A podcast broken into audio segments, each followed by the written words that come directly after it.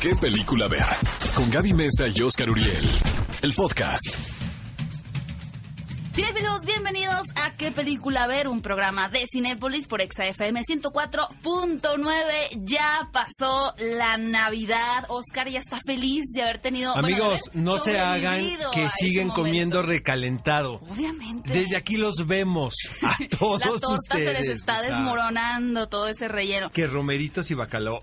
Ah, ah, ¿No te gustan los romeritos y el bacalao? No, no, Bueno, no, el pavo. no, no, no. Pavo, La ensalada sí. de manzana. La ensalada de manzana. El puré de claro. papa. Ah, a mí sí me encanta la comida navideña. el, el alcohol. No, el ponche de fruta. ponche con piquete.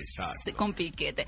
Eh, es un gusto tenerlos por aquí este 28 de diciembre del 2019. Y bueno, queremos darles la, la enorme noticia. Gaby Mesa está doblemente embarazada.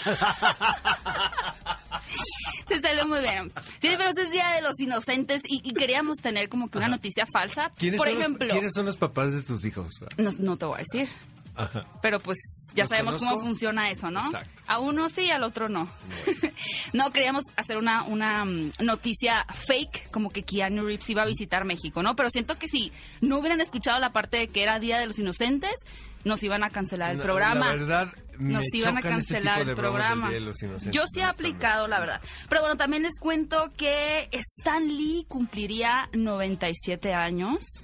Bastante grande este señor, creador de muchos de los personajes más icónicos de Marvel. Y les tenemos preparado un programa sumamente especial. No se vayan a despegar durante todo este programa, ¿verdad, Oscar? Porque vamos a revisitar, amigos, lo mejor del año, lo mejor que vimos en el cine en este año que está a nada de terminar. Así es que no pueden despegarse de qué película ver, un programa de Cinépolis. ¿Qué película ver? Un programa de Cinépolis en XFM.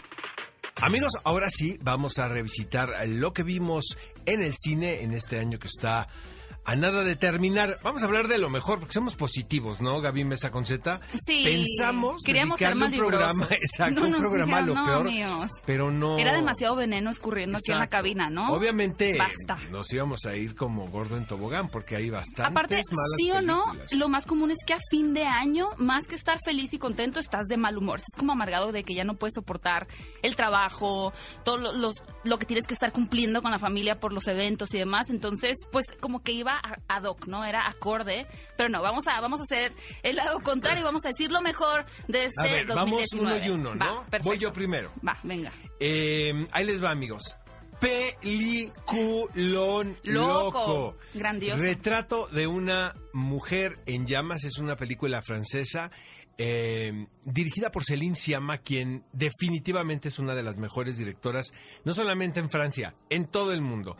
Eh, hijo, anterior a esto tiene una que en inglés le pusieron Girlhood, que tiene que ver con, con estas, eh, con las juventudes eh, un poco eh, señaladas eh, dentro de, que viven la- en la periferia de la ciudad, ¿no? De, de París. Ok. Eh, es un grupo de chicas de color. Y ahora nos presenta una historia de amor protagonizada por dos mujeres, situada en el siglo XVIII en una isla.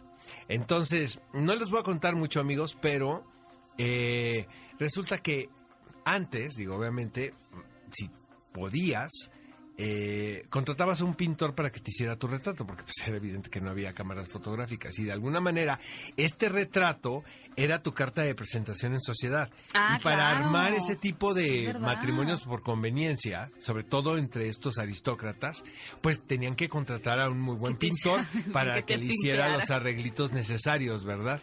Y este, y aquí es una chica, una pintora, quien es contratada por la mamá de a quien va a pintar, que es otra chica, y resulta que nace aquí una historia de amor, pero de aquellas. Ahora sí que pasión desatada, ¿no? Eh, la verdad me encanta esta película. eh, la trae Cinépolis en el 2020. Yo la vi en el Festival de Chicago, amigos, pero la puse en la lista porque se presentó en el Festival de Morelia y en la extensión del Festival de Morelia aquí en la Ciudad Ah, bueno, entonces ya cuenta. Entra en, de- en ver, el top del Gaby. 2019. Mira, vamos a confesar un poco. Oscar armó su lista de los top 10 y yo armé mi lista personal, pero varias están compartidas. Y sin duda una que compartimos Oscar y yo que no iba a pasar desapercibida en este 2019. Posiblemente se trata de la película pues yo creo que del año y la más comentada y es Joker, Guasón con Joaquín Phoenix. Todavía no sabemos cuáles van a ser los resultados en las premiaciones, si le van a dar el Oscar a Joaquín Phoenix, si se lo va a llevar Adam Driver, Mark Ruffalo, etcétera, etcétera, etcétera, cualquier persona que esté nominada. Pero no cabe la menor duda de que lo que hizo el director Todd Phillips con este antihéroe, este villano, es sensacional ya que a través de pues, toda la duración de la cinta logra crear una empatía muy particular que realmente genera un conflicto moral en el espectador porque genuinamente te vuelves más que espectador partidario de este dolor y este sufrimiento que conlleva a una transformación de un ser humano rechazado, deslindado de la sociedad, a un genial, la verdad, a un genial villano, la construcción de un villano, que además comienza a generar todo un caos en la ciudad. Definitivamente, amigos, un peliculón loco. Es Parásito de Bong Joon-ho, la película que ganó la Palma de Oro en la pasada edición del Festival de Cannes. Eh, Gaby, esta película fue la sensación de este año. y tiene garantía Cinépolis. Tiene garantía Cinépolis, amigos. Y lo mejor del mundo mundial es que estrena este fin de semana. O sea, pueden darse de año nuevo una muy buena película. Eh, no les quiero contar mucho, pero puedo decirles que es una película, es un cuasi thriller con sentido del humor. ¿Estás de acuerdo? pero muy macabro. Bueno, sí, humor. con un sentido del humor muy oscuro. Retorcido. Como el que nos gusta. Exactamente. Y este. Pero la verdad es una película fascinante. Eh, también siento que es una película muy actual habla sobre la lucha de clases y la usurpación también, ¿no? De lugares. Noté una ausencia muy grande de Disney en este top que armamos Oscar y yo, así que decidí poner la que para mí fue la cinta más satisfactoria de Disney en el año y particularmente uno de mis live actions favoritos de los clásicos que es Aladdin. Sé que esta película no fue el gusto de muchas personas, pero realmente ha sido de las pocas cintas que vi dos veces en el cine. La mayoría las veo una vez, tú sabes, Oscar, no hay tiempo de estar repitiendo películas. Pero a pesar de que nuestro querido actor que da vida a Aladdin, Mina Masud, pues no ha logrado despegar su carrera a pesar de este rol, creo que la cinta logra transmitir muy bien la magia de la película original y al mismo tiempo proponer secuencias nuevas que embonan muy bien con esta nueva estructura. Además, Will Smith hizo un trabajo increíble como el genio y los elementos musicales me parecen por demás emocionantes. Creo que es un live action muy bien logrado, a diferencia, por ejemplo, de La Bella y la Bestia o El Rey León, que se estrenó también este, este año. Así que yo, como live action favorito o película de Disney, me voy por Aladdin, este 2019. Por supuesto, amigos, que teníamos que incluir Había una vez en Hollywood. Por supuesto. Para mí, una de las películas definitivas de este año y probablemente una de las mejores películas de Quentin Tarantino, una oda que hace el director a sus recuerdos de infancia con respecto a la industria cinematográfica. Em, es una especie como de cuento para adultos donde obviamente pues, se altera la realidad como ya le ya le ya le gustó a este director, ¿no? Cambiar la historia. Pero a diferencia de Bastardo sin Gloria, aquí lo sentí muy acorde a lo que está planteando desde un principio y más que una película, más que una comedia o una recreación de este mundo del, del cine, la televisión de, de, los, de los 60, del 69, es una película muy nostálgica y melancólica, la verdad. Y con grandes interpretaciones. Hijo, la verdad, esta pareja que hace Leonardo DiCaprio y Brad Pitt. Los dos están espléndidos. Margot Robbie incluso también en su personaje como Sharon Tate, aunque la gente quería más diálogos para ella. Yo soy esa gente. Pero me, parece, me parece que es un peliculón loco por donde se le vea. los que vengan los unfollows, porque una de mis películas favoritas del 2, porque aparte dijimos de nuestras favoritas, ¿no? Puede que no sean la de los demás. Es nuestra elección, amigos, no se pongan histéricos No nos basamos en, este calificaciones de internet. Si ustedes tienen otra opción, pues compártala en redes sociales en este momento, ¿están de acuerdo? 100%. El reboot, esta me da risa, de Chucky. Es de mis películas favoritas. ¿Tú también vas a dar un follow? Tú, sigues de borrachera navideña, ¿verdad? es que este, este cafecito que traigo trae así un poquito del... No, miren, la verdad, creo que es una es una saga, una, una franquicia, se puede decir, la, la, del muñeco diabólico que ha estado presente durante generaciones y que posiblemente es una, no solamente de los muñecos, sino de las cintas de terror más emblemáticas de una época. Sin embargo, la realidad también es que se había desvirtuado mucho este horror y se había convertido en una comedia. Ya en las películas de la novia de Chucky, el hijo de Chucky, el doblemente embarazado de Chucky, es como eso ya es una comedia. Y lo que hizo esta película si bien a muchos no les gustó porque cambiaban el aspecto de que en lugar de que el muñeco estuviera poseído, fuera una alteración en su sistema operativo, lo que lo hiciera irse poco a poco haciendo malo, a mí me resultó muy efectivo, empaticé 100% con el personaje y creo que tiene momentos muy ingeniosos, la verdad la disfruté muchísimo y con mucho gusto la voy a volver a ver. Hagan de cuenta, amigos, que nadie escuchó Ese es el número nada. 6 aparte de de Sáltense top. la parte esta de Gaby en el listado En el y continuemos. Dolor y Gloria. Peliculón Peliculón loco. loco del maestro Pedro Almodóvar. Eh, para muchos, incluso el, la película más madura de este director, más entrañable, a mí me encantó. No sé si sea mi favorita, la que me, creo que es Hable con ella, para mí. Hable con ella. Me encanta. Sin duda alguna, esta película representa uno, uno de los títulos más importantes dentro de la filmografía de este director, porque es un desdoblamiento que hace, ¿no? A través. honesto, además. Muy honesto. Aquí lo interpreta Antonio Banderas, que a primera instancia nos puede parecer una elección atípica para caracterizar a Almodóvar, pero mientras transcurre la película, se te va olvidando que estás viendo a Antonio Banderas. Sin duda alguna, una de las mejores actuaciones de él. Este, probablemente vaya a ser recordado a la hora de las nominaciones al Oscar. No está nominado al SAC, que eso es un detalle importante. Me lo sacaron de la, de la categoría, pero probablemente para el Oscar sí. Fíjate que yo creo que el cine se hace, Gaby, de estos pequeños instantes eh, donde ves la conexión entre lo que el director quiere decir el público a través de sus actores. Y esta escena donde se encuentra el personaje que interpreta a Antonio ¿En el Banderas a su ex Ajá. y el ex le dice que es Leonardo Esbaraglia, que si está casado, que si está con alguien y le dice eh, la, la expareja, sí, estoy casado y tengo hijos. Ajá. Y él le Se dice... me rompió el corazón a mí. Y sí, esto es para que lloren temprano, amigos. Y el exnovio le dice, ¿y tú? Y hay una pausa tremenda donde ves el rostro de Antonio Banderas, eh, un dolor y una Y soledad. soledad, exactamente. Y dice, no, estoy solo. Todavía está enamorado de él. Yo creo que este tipo de momentos son los que hace, ¿no? Que se disfrute en una película al máximo.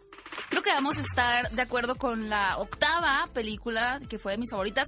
No me parece una cinta extraordinaria o con un libreto, vaya, eh, que vaya a romper paradigmas y demás, pero me gustó mucho la película, el, bueno, la adaptación cinematográfica estadounidense de Gloria Bell con Julianne Moore. Ay, qué padre Me película. parece un retrato Hijo. de bueno de una edad de una mujer adulta madura que realmente tiene esos como dices de los de los breves momentos no tiene estos momentos tan orgánicos la película como cuando a ella la vemos constantemente en su automóvil cantando canciones de los 80 y yo por ejemplo dije claro esa es mi mamá o sea mi mamá es esa persona y creo que tiene un retrato muy auténtico de esta búsqueda del amor cuando aparentemente ya no es fácil encontrar a tu alma gemela ¿no? Está basada en la original. En la original, que es la chilena. Que luego mucha gente decían, ¿para qué hacen la versión norteamericana si la chilena no es tan vieja la película? No, es pues de hace muy pocos año, años, exactamente. Y Paulina García está excelente. Que también viene el argumento este, ¿no? Que Gloria no tiene que ser una mujer guapa. Mm, Eh, sí, pues y ponen, sí ponen a Julianne Moore. Pero, ¿sabes qué, Gaby? También siento que el director, Sebastián Lelio, quien también dirige el remake Ajá. norteamericano, eh, lo pone en la circunstancia angelina. No es lo mismo una mujer en, en Chile en Santiago de En Chile Santiago. que una mujer en Burbank, California.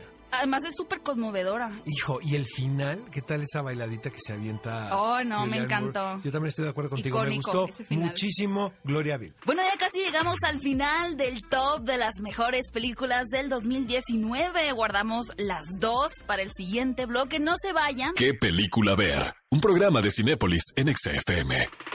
Amigos, están escuchando qué película ver, un programa de Cinépolis.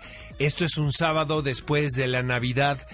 Siguen en cama, siguen comiendo pavo, Se les escurre el siguen ponche tomando todavía. ponche con alcohol. Eh, Qué bueno que nos están escuchando porque estamos revisando lo que sucedió en el año, Lo cinematográficamente hablando. Y nos quedan dos títulos más por mencionar. Eh, vas tú, Gaby. Ok, en mi último título es una cinta de horror de un director que de por sí ya había dejado la vara muy alta con su trabajo anterior, que era Hereditary. Y me refiero a Ari Aster con Midsommar, una película que en apariencia general podría tratarse de un grupo de amigos que la pasan muy mal en una experiencia cultural diferente a la suya, en una, especie como de ritual de solsticio que se lleva a cabo en, en Suecia. Sin embargo, analizando más a detalle esta película, te empiezas a dar cuenta de que está llena de simbolismos, de que habla mucho de los choques culturales, de la poca aceptación también que hay ante lo diferente, y también roles de pareja, de amigos. Es una película muy compleja, más allá de lo que se puede ver en una primera instancia, pero lo más importante es que logra con mucha eficiencia generar horror, angustia y desesperación. Totalmente de acuerdo contigo. Uno de los títulos fundamentales de este 2019 es una película aparentemente de suspenso, pero hay mucho detrás de esa historia. Tiene que ver una crítica a las religiones A la también. religión. ¿No? Sí, a la Este, cultura, a, los- es a al las la mujer, creencias, totalmente. a- al trato de la mujer, muy importante. Bueno, eh, mi última elección, amigos, es una película que me encanta, muy polémica también, Jojo Rabbit de Taika Waititi. Esta película la vimos en Toronto, pero la ponemos en la lista porque formó parte de la programación del Festival de los Cabos. Fue la cinta Mm. que eh, clausuró el evento. Y ahora que llegue a cines, eh, de verdad, dense chance de que vean es- esta historia tan bizarra, porque nos narra eh, la infancia de un niño eh, alemán eh, casi al final de la Segunda Guerra y su amigo imaginario es nada menos que Hitler. Entonces, lo pongo sobre la Tiene mesa. que ser muy bueno el guion para manejar eso de Es una que manera. Es muy que- delicado, Sí. muy delicado el asunto que se está tratando en esta película, pero siento que el director lo hace con una maestría. De repente leí críticas hacia este título, ah, señalándolo de que estaba muy por encimita, ¿sabes, Ok. Gaby? O sea, como No que... tan arriesgado. Exacto. Como que era una gran idea, pero que el director la dejó pasar, pero yo no la compro. A mí la verdad me gusta mucho. No se la pierdan ahora que llegue a cines Jojo Rabbit. Cinefilos recapitulando, por si acaban de llegar, bueno, recuerden que pueden escuchar el programa en podcast, ya sea en iTunes, en Spotify o en el sitio de quepeliculaver.com para que escuchen nuestras 10 películas favoritas de este programa de este año 2019. Pero por supuesto queremos también escuchar cuál fue su película favorita. Hemos creado una encuesta, la encuesta Viene la de encuesta, la a ver. Gaby, viene, viene, viene. Quiero, quiero ganar en este fin de año. Muy bien. Ganando como siempre. Triunfal. Ok, de estas cuatro películas, ¿cuál fue tu favorita del 2019? Atención, si tu favorita no está, coméntala ahí mismo en la encuesta con el hashtag ¿Qué película ver? Las opciones son Joker, creo que va a ganar, Dolor y Gloria, Once Upon a Time in Hollywood o Midsommar. Ahí te va. ¿Quieres que vote? ¿Vas a votar por...? No, no sé por qué vas a votar. Once Upon a Time in Hollywood. Ok. Siento que va a ser la que va a estar más cerca de Tú vas a votar por Joker. Joker. Sí, es y sí es de No, mis pues vas a favoritas, ganar, ¿eh? ¿no? Pues no que querías ganar tú. Pues sí, pero pues quiero terminar quieres el ser año sincero contigo. en buena onda. Quiero darte chance Sin de que tú ganes, exactamente. Entonces, Bueno, yo en mi corazón tú vas a Once Upon a ganar, Time in. Hollywood, exacto. Vayan a responder la encuesta de la semana, cinéfilos. ¿Qué película ver? Un programa de Cinépolis en XFM. Amigos, estos son los estrenos de esta semana. Vamos a dar una revisitada a la cartelera cinematográfica y abróchense los cinturones porque llega, llega Cats. Parece que de tan mala es muy buena. Es muy interesante, ¿eh? porque de hecho es de esa película que genera opiniones muy contrastadas, a decir verdad. Obviamente están aquellas personas que vieron el musical en vivo, que A mí conocen la verdad no me gusta ni el musical. O sea, El musical no te Yo gusta. lo- recuerdo que la vi cuando era yo un niño en Los Ángeles. Eh, ¿Y por qué te era- torturaban era como- así, Oscar, desde Era niño? muy, pues, era como el- el- la puesta en escena era muy interesante, era muy llamativa y muy moderna en ese momento, no era así como lo último en tecnología de teatro. Pero realmente la historia es nula, está basado en un, en un poema de T.S. Eliot, obviamente. La música también siento que ya caducó.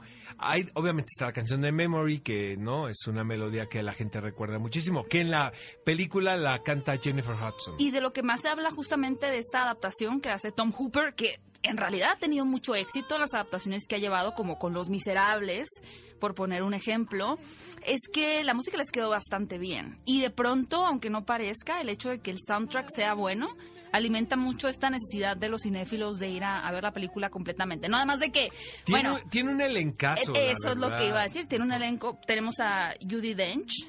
Está Taylor Swift por Ian ahí. McKellen. Ian McKellen. eh, Rebel Wilson también aparece, recuerdo. Oscar y yo vamos a ir a verla.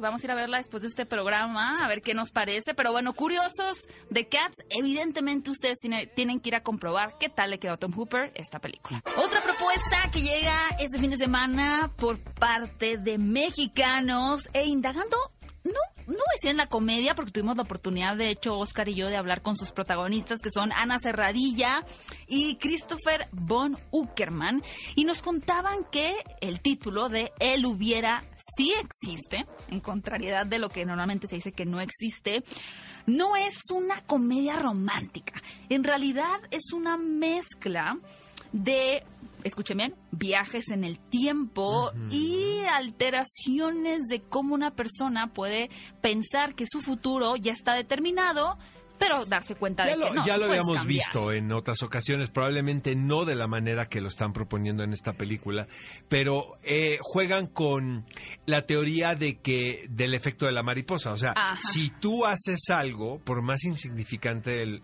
que parezca, del pasado, probablemente las consecuencias sean otras. La- está la película esta de Gwyneth Paltrow, la que se desdobla, ¿no? Una que se sube al metro y otra que no se sube al metro. La que se sube al metro encuentra al ma- a su novio que le está poniendo el cuerno. Mm, Entonces inmediatamente, pues termina, termina la relación. La otra, la que no se sube al, al metro, obviamente, pues no se da cuenta. Sin embargo, al final termina cortando al novio. O sea, lo que va, lo lo que va es esto. O sea, a lo mejor los caminos son un tanto extraños, pero el final. A ver, aquí te va mi pregunta. eh, eh, lo- ahora, lo que propone esta mexicana. A ver. ¿O quieres hacerme una pregunta? Nada más quería preguntarte si creías en el destino. No sé, esa es una muy sé. buena pregunta, la verdad. Yo tampoco sé. Ajá, no sé. Como que me gusta sentir que tengo libre albedrío, pero a la vez me, me relaja mucho pensar que ya tengo un camino marcado. Algo que me ha sucedido, amigos, mucho es que ya que estoy viviendo tal experiencia, o sea, tal cosa, o lo que quieras, me cuestiono y digo, creo que esto era lo que me Estaba tocaba. Exactamente, exactamente. O sea, Yo incluso, incluso en lo bueno y en lo malo, ¿eh? No, estoy- no estoy hablando Sí, nada que se más. cierren puertas para no, que se no estoy hablando nada más de lo bueno, sino, sino de repente momentos amargos, ¿no? Momentos tristes o- fuertes. que te forjan También digo, es que me tocaba, ¿sabes? Porque recuerdo cómo llegué yo a ese momento y pues no fue ninguna casualidad, Sí, sí, sí, ¿sabes? Entonces, aquí lo que, lo que juegan con esta película es que un personaje del futuro regresa a decirle al mismo personaje que no tiene que relacionarse con tal persona porque finalmente pues la va a hacer muy infeliz. ¿Nunca has puesto a pensar en eso? O sea, ¿En qué ¿cómo- me diría yo a mí misma? en- eh, o sea, ¿cómo pudiste haber evitado que te rompieran el corazón? ¿O no? Mm, creo que, bueno, nada más una vez me ha roto el corazón ¿eh? y lo disfruté. Disfruté esa ruptura de corazón. Entonces, no, no me lo he replanteado. Porque aquí lo que sucede es que el personaje de Ofelia Medina es el mismo de Ana Serradilla. Ah, de grande. de grande. Entonces viene, de repente ve que Ana que hay una mujer un, un tanto extraña en todos los sentidos alrededor de ella, ¿no? Eh, la confronta y ella le dice, es que yo vengo del futuro porque somos la misma ¿Le persona. creerías a alguien que te aparezca Por más supuesto bien? que no. Yo tampoco. Pero le dice, no tienes que relacionarse con este personaje. Que es el de, supongo, Christopher Eh, claro que sí. Pero un poco también volvemos a lo mismo. Aunque te quites, aunque te pongas. ¿sabes? Qué O interesante, sea, me gusta. Sí, sí, sí. Y bueno, esta es una muy buena opción que llega a la cartelera porque, como bien dices, se trata de una película un tanto particular. Sí. No es la clásica Comedia eh, romántica. comedia romántica, ni tampoco se trata de un melodrama, ni es una película que maneja varios géneros. Se atreve que, a experimentar. Que se aventura, totalmente. Eso iba a decir. Entonces, lo dejamos sobre la mesa. Este semana llega a la cartelera lo que, bueno, ya comentamos un poquito, pero que sin duda es un Peliculón loco, amigos, y tiene Parásito. garantía Cinépolis. Esta película es muy interesante, de hecho es, y no vamos a contar la historia, no lo hemos hecho y no lo vamos a hacer, porque es una de esas cintas que si realmente las ves sin tener idea de qué trata, te permite irte sorprendiendo conforme avanza la trama, porque realmente los lugares a los que te va llevando son muy inesperados. Y como comentó Oscar en el, en el top de sus películas favoritas, realmente es una película con un humor muy ácido, que podría parecer un thriller, y que además creo que genera como una empatía particular en Latinoamérica porque vemos los contrastes sociales que hay muy fuertes, ¿no? Que de pronto puedes estar en el centro comercial más lujoso de la ciudad y enfrente tienes pues unas casas muy humildes, ¿no? Creo que esos contrastes que están en Corea particularmente, donde fue filmada esta película, resuenan mucho con nuestra cultura latinoamericana y por eso generan una empatía particular. Las actuaciones están sensacionales, la dirección por demás también eh, muy pulcra y yo creo que va a ser una película que va a continuar siendo premiada pues en la temporada de premios básicamente del próximo año 2020. Es una gran opción en la cartelera Parásitos. Creo que el título también deja mucho Es una película muy pensar, ¿no? particular porque no se parece a ninguna otra, ¿sabes? Si tiene este sello de autenticidad. eh, no está basada en ningún libro. eh, vas- eh, eh, va invitando al espectador a eh, esta trama un tanto truculenta donde una familia que no ha tenido tanta suerte y que pues son de escasos recursos empieza a dominar y apoderarse de una de otra Como un ¿no? parásito, entrando al cuerpo de un exactamente ente tal cual y eh, tiene sentido del humor amigos tiene tiene hay un dejo ahí de, de comedia muy oscura, obviamente, pero sí es una película muy interesante. Una opción animada, porque no puede faltar en estas épocas decembrinas, es Espías a Escondidas. La verdad es que esta película es muy interesante, es como esta típica adaptación de una historia de espías, como Misión Imposible, o de pronto un poquito James Bond. Pero ahora tenemos esta dupla, de hecho, interpretada en Estados Unidos por Will Smith y por el señor Tom Holland, un agente muy importante, muy elegante e inteligente que tiene que aliarse con un niño bastante torpe, pero que tiene sus dotes científicos. Es la típica historia de una pareja dispareja, pero la peculiaridad que tiene este espía es que el niño científico lo convierte en una paloma, o sea, en un pichón de esos que cuando van a, bueno, si es que van a misa, ¿verdad? Cuando van a la catedral está lleno de pichones así por todos lados y la gente les da a veces pan y demás y ustedes piensan que son como ratas con ala.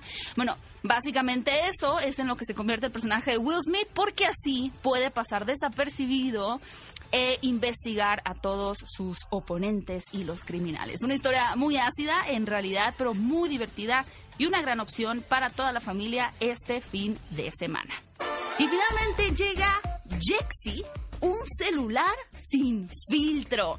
Realmente esto a mí ya me hace sentirme vieja porque nos habla mucho de cómo la tecnología ha avanzado a un punto en que en realidad si pensamos en sistemas operativos eh, que reaccionan a nuestros comandos como Alexa o como Siri, pues de pronto estas historias ya no nos parecen tan extrañas en donde un celular pueda tener conciencia propia y pueda hablar con el protagonista. Lo que pasa aquí, a diferencia, por ejemplo, de Hair, interpretada por Joaquín Phoenix, en donde él se enamora de este sistema operativo, es que en Jexi el celular constantemente lo está bulleando, troleando, diciendo todas las verdades y aunque al principio esto puede ser divertido para el protagonista, en un punto se vuelve en un infierno, una relación tóxica y aunque todo suene como muy dramático, en realidad se trata de una vil comedia para que se vayan a, relajar y a finalmente tirar la toalla de todos los problemas que tuvieron en este año, divertirse y pasarla bien con Jexi, un celular sin filtro. ¿Qué película ver? Un programa de Cinépolis en XFM. Amigos, están escuchando qué película ver, un programa de Cinépolis por XFM 104.9. Bienvenidos al toma 5 de esta semana. Y como andamos en muy buena onda, queremos empezar el, el año ahora sí que en con este todo. falso positivismo que traemos. Exactamente, queremos dejar lo malo y renacer. para Como de otros en una versión mejorada.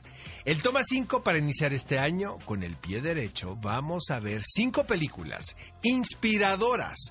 La vida no es tan mala como la pintan. Y vamos a empezar con El Jilguero. Hijo, me encantó esta película, la verdad, no le fue bien en cartelera, no le fue bien con la crítica, pero pues qué les digo, a mí me encanta, es la historia de una infancia interrumpida, ¿sabes, Gaby? O sea, de un es un niño que eh, quien vive una experiencia terrible en un acto terrorista y pierde a su madre y de repente pues este personaje protagónico anda deambulando entre las familias de la alta sociedad de Nueva York, una de ellas representada en la presencia de Nicole Kidman. Es una especie como de cuento de Charles Dickens pero moderno. A mí me gustó también el A jilguero. mí me encanta Véanla muchísimo. en Cinepolis Click. Está en Cinepolis Click, amigos. La música de mi vida también la encontramos en Cinepolis Click. Es una película muy inspiradora.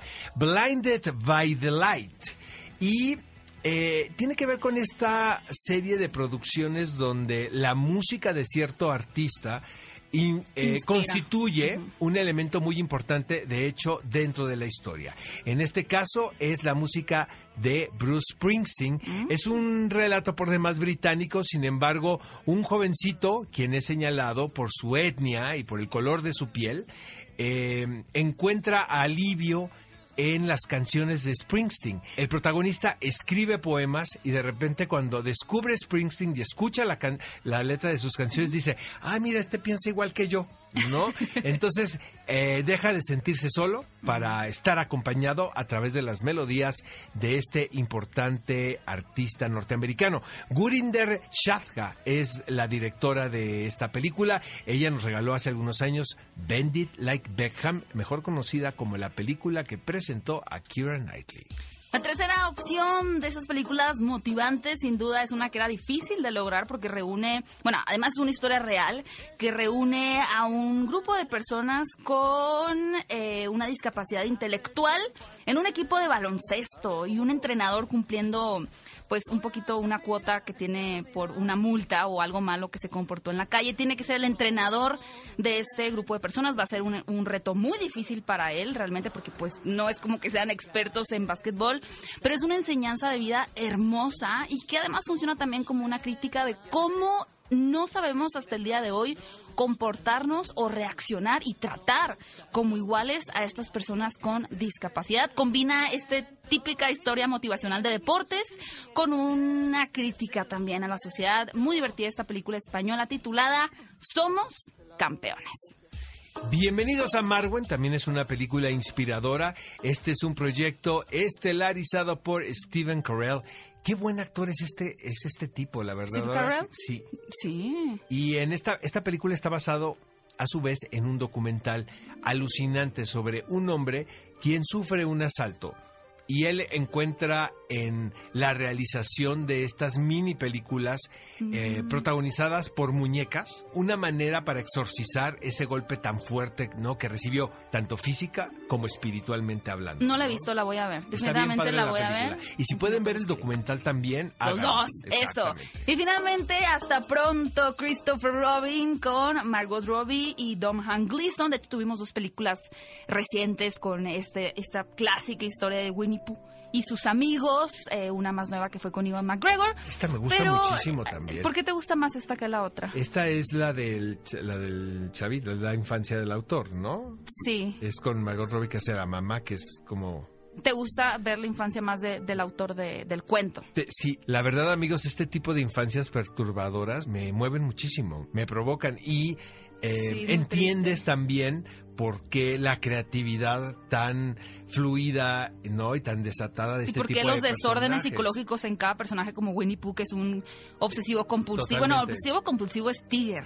Y Igor es un deprimido y demás. Pero bueno, si quieren saber el origen, la raíz de este cuento y estos personajes tan emblemáticos en la historia, no dejen de ver. Hasta pronto, Christopher Robin. Y ese fue nuestro Toma 5. Y lo mejor de todo es que pueden disfrutar de estas cinco películas a través de Cinépolis Click. ¿Qué película ver? Un programa de Cinépolis en XFM. Amigos, están escuchando qué película ver, un programa de Cinépolis por Exa FM 104.9. Ya casi es año ¡Ay, qué nuevo. emoción! Ya, ¿A por dónde nos vamos? ¿Nos vamos a la playa a recibir el Ay, año? sí. Sí. Sí, por favor. Bueno, en lo que decidimos a dónde ir, les queremos recomendar el clásico de esta semana y estamos hablando de una película muy provocadora titulada El Cisne Negro de Darren Aronofsky. También fue una película que le dio finalmente un premio Oscar a Natalie Portman, que era una actriz a quien le habíamos visto ya trabajos bastante sobresalientes. Es muy buena intérprete desde mi punto de vista, pero no había encontrado realmente este vehículo de lucimiento tal y como fue esta cinta donde interpreta a una bailarina. Y vaya que es un tema por demás actual ahora, ¿no? La presión que ejerce Claro. la academia dentro de los estudiantes. La perfección realmente imaginaria, porque no, no puedes lograr ese nivel de perfección. Totalmente. Te y aquí, aquí está situado en una escuela de, de Prestigiosa. baile de- con mucho prestigio. Eh, Vincent Cassel es el coreógrafo, ¿no? Y el maestro. El francés. Y el personaje que interpreta a Natalie Portman, quien se llama Nina, pues se enfrenta a todas estas exigencias y demandas, tanto de la escuela como de- dentro de su misma casa, porque su madre, quien es caracterizada por Barbara Hershey, también como espectador puedes denotar que está viendo en el éxito de su hija el de ella, como sucede muchísimo, Sí, ¿no? claro. Un stage mother, ¿no? Además, creo que lo que hace Aronofsky, que ya lo había realizado en otras películas como en Requiem por un sueño, que es comenzar a, a coquetear un poquito con, con la metáfora o con los símbolos y cómo poder retratar la locura del personaje y lo que está experimentando en imágenes y llevar a la audiencia de la mano como en esa sutileza de presentar a alguien cuerdo, por así decirlo, y que termine en una transformación totalmente radical. Es muy difícil lograr esa, Y esa lo que es transición. sensacional es que lo logra. eh, tú como espectador no estás totalmente seguro si lo que ella está imaginando es parte Claro. de su cabeza del O- o está inconsciente o está sucediendo. Sobre todo la rivalidad que tiene con el personaje de Mila Kunis, quien por cierto está espléndida en la película. Lily se llama el personaje. Y recuerdo que esta película también, en cuanto hablábamos de Natalie Portman, generó mucha polémica porque después decían que ella no había realizado las escenas de, de baile. ¿Recuerdas? Que era otra bailarina y que por eso Natalie Portman no merecía el premio. Pero yo creo que no se trata simplemente No de una interpretación película, no es un corporal. ballet. No es un ballet, justamente. Es ver la, la tragedia reflejada a través pues, de las mínimas expresiones que tiene el personaje. Realmente, yo creo que muchas personas tal vez ya la han visto, pero no la han revisitado. Y yo creo que conforme uno adquiere edad, también empieza a ver las cosas de una manera diferente. Así que si vieron esta película hace algunos años, los invitamos a que la, La pueden ver revisiten. en Cinépolis Click este sábado de vacaciones, amigos. El Cisne Negro de Darren Aronofsky. Ya nos vamos, se nos terminó ¡Eh, el tiempo. feliz año! Amigos, los esperamos el próximo sábado 10 de la mañana. Será nuestro primer programa del año. ¡Qué Váyanse emoción! a festejar el 2020 año. viene con todo. Y por supuesto, los esperamos siempre aquí en ¿Qué película ver? Un programa de Cinépolis por XFM 104.9. Ve a Cinépolis y utiliza el hashtag qué película ver. Escúchanos en vivo todos los sábados a las 10 de la mañana en Exa FM 104.9.